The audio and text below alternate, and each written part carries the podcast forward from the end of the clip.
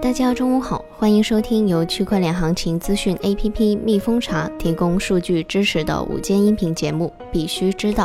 我是蜜蜂茶小蜜。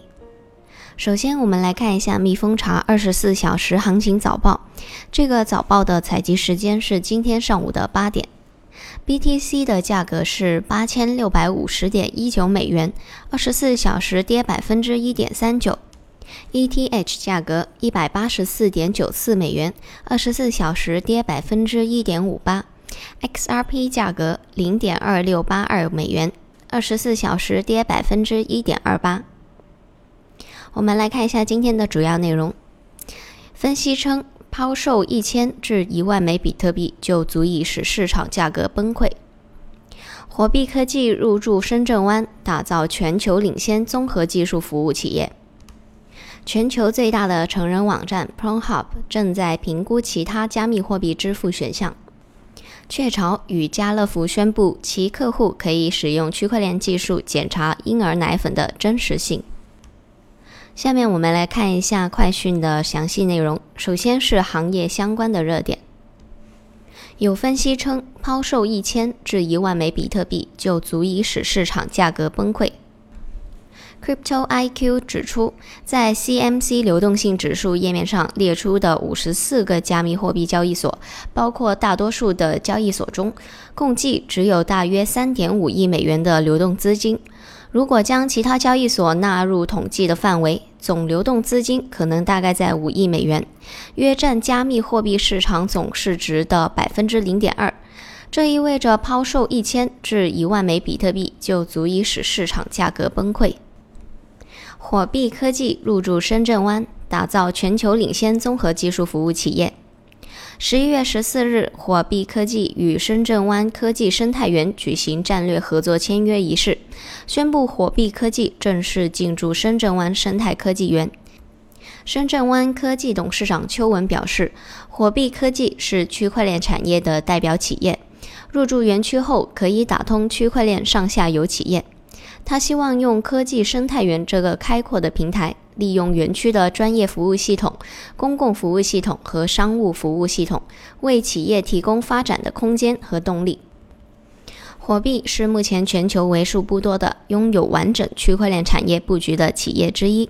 火币集团创始人兼火币科技董事会主席李林表示：“深圳在全力打造数字经济创新发展试验区，园区有很多方面的创新，有深厚的创业文化和活力。在把火币科技的业务总部落户深圳湾后，希望发挥火币在区块链产业服务的竞争优势，扎根深圳，服务全国和全球，打造出全球领先的综合技术服务企业。”媒体称，金砖五国讨论为统一支付系统创建新加密货币 BRICS 的可能性。Telegraph 援引俄罗斯媒体 RBC 报道称，十一月十四日，金砖五国在近日举行的金砖国家论坛上讨论了为统一支付系统建立一种新加密货币的可能性。俄罗斯直接投资基金总干事德米特里耶夫表示，金砖五国计划在成员国之间开发一种单一的支付交易系统，并讨论了将来可以通过该系统以加密货币 RBICX 进行交易的可能性。其指出，金砖国家支付系统能够刺激本国货币结算服务，并确保成员国之间的结算和投资的稳定。全球最大的成人网站 Pornhub 正在评估其他加密货币支付选项。根据 Crypto Potato 昨日的报道，支付公司 PayPal 最近已经停止处理和成人网站 Pornhub 有关的支付。合作的终止可能会为比特币和其他加密货币敞开大门。币安的创始人赵长鹏在推特上做出了回应，他表示，这实际上可能是加密货币的一个机会。根据后续的跟踪报道，除了 XVG 以外，Pornhub 正在评估其他的加密货币支付选项。自媒体称，内蒙古对挖矿企业清理整顿联合检查并非突发事件，目的并非清除矿场。这次的检查时间是二零幺九年十一月十一日至十一月二十五日。无说区块链获悉，此次的检查是八月三十日清理整顿挖矿企业的第二步的后续工作，并非突发的事件。并且较原定的时间延期了十一天，无法确认是否与发改委产业目录淘汰产业、剔除了挖矿有关。此外，检查将着重放在清查电费优惠与逃税漏税等行为，而非清除矿场。另一份督查材料中显示，检查成员除了主要来自工信部门，还包括三六零等互联网安全公司的公司员工。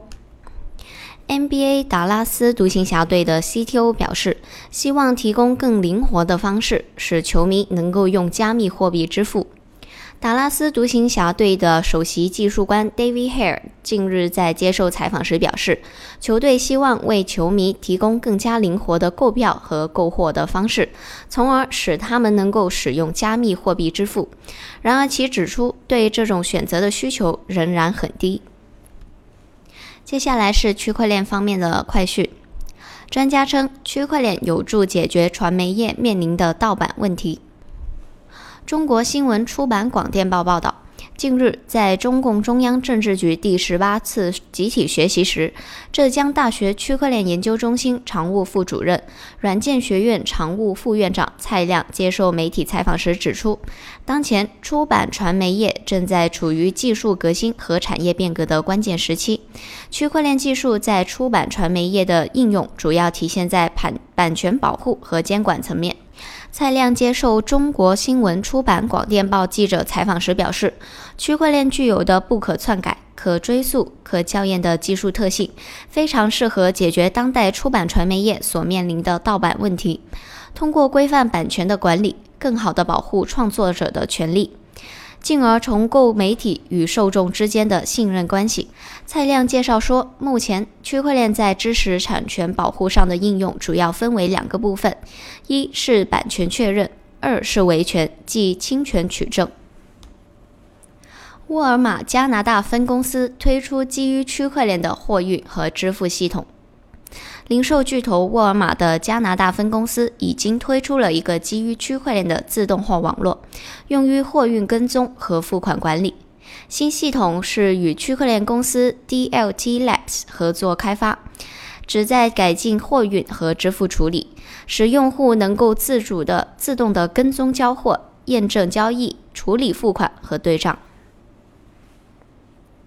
雀巢和家乐福宣布，其客户可以使用区块链技术检查婴儿奶粉的真实性。